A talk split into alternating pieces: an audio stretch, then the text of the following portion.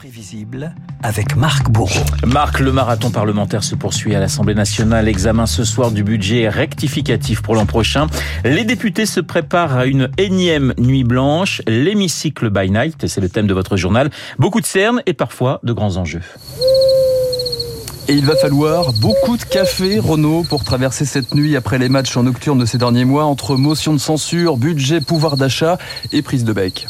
Vous êtes à l'instant des mauvais perdants et vous ne pratiquez pas le jeu démocratique. Nous ne travaillons plus au service de nos compatriotes. Silence pour la France Nous faisons de la pure politique politicienne. C'est juste insupportable. On n'avance à rien. Et nous assistons, je le dis très calmement, à un vrai dévoiement du débat démocratique. Finir la nuit ensemble,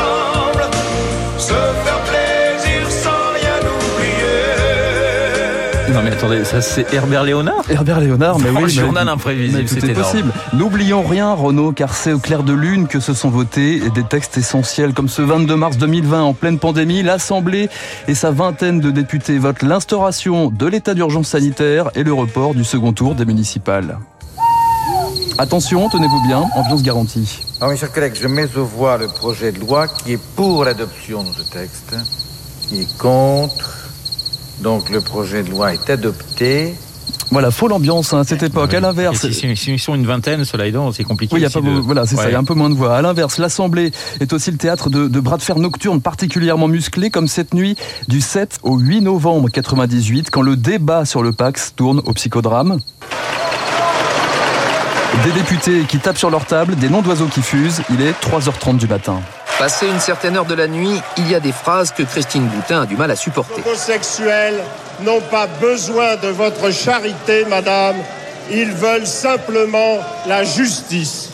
C'était la réponse du Parti Socialiste au monologue de la députée UDF après 5 heures, 25 minutes et pas mal d'incidents. Ah oui, des larmes de Christine Boutin et quelques prises de parole particulièrement enflammées, comme celle de Philippe de Villiers. Votre innovation du Pax, c'est le retour à la barbarie. Les victimes se lèveront et se tourneront vers vous en vous disant Vous êtes le socialisme démolisseur.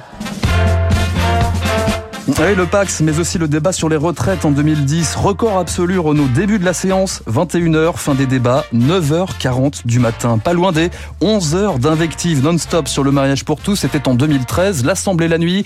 Des esprits qui s'échauffent, comme cet échange entre l'ex-président de l'Assemblée, Richard Ferrand, Je vois bien que vous voulez organiser le fait que notre débat n'avance pas. et le député Jean-Christophe Lagarde. Très bien, et bien si ça suffit, monsieur le président, je vous souhaite Oui. bonne nuit. Les présidents de séance, justement, entre lassitude et lapsus, comme lorsqu'il s'agit de donner la parole au ministre de l'économie. Monsieur le maire Monsieur le maire, pardon, monsieur le ministre. Celle-là, on me l'a fait depuis la maternelle, madame la présidente. Ah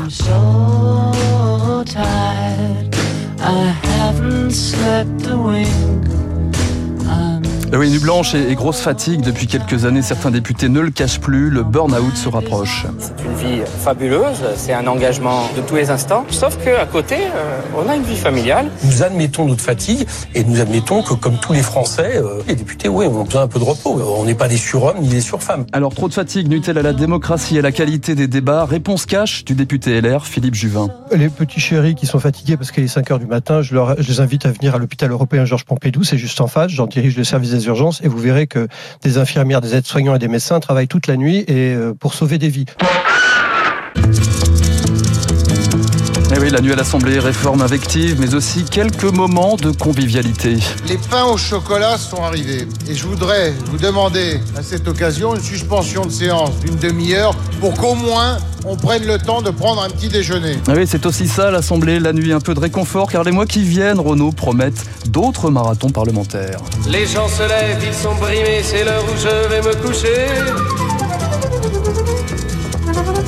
Il est 5 heures, Paris se lève. Il est 5 heures, je n'ai pas sommeil. Ah, Si les députés sont fatigués, ils peuvent passer aussi à Radio Classique, puisque Marc Bourreau, à 5 heures du matin, je peux vous dire qu'il est déjà sur son poste et qu'il travaille à ce journal Avec un pain au chocolat. imprévisible, avec un pain au Voilà. chocolat ou une chocolatine, hein, si vous êtes du Sud-Ouest. C'est comme vous le souhaitez. Le journal imprévisible que le monde entier nous envie. Merci Marc. Il est 7h53. Dans un instant, nous allons retrouver le camarade David Barrault qui n'a pas encore petit déjeuner. Il le fera après sa.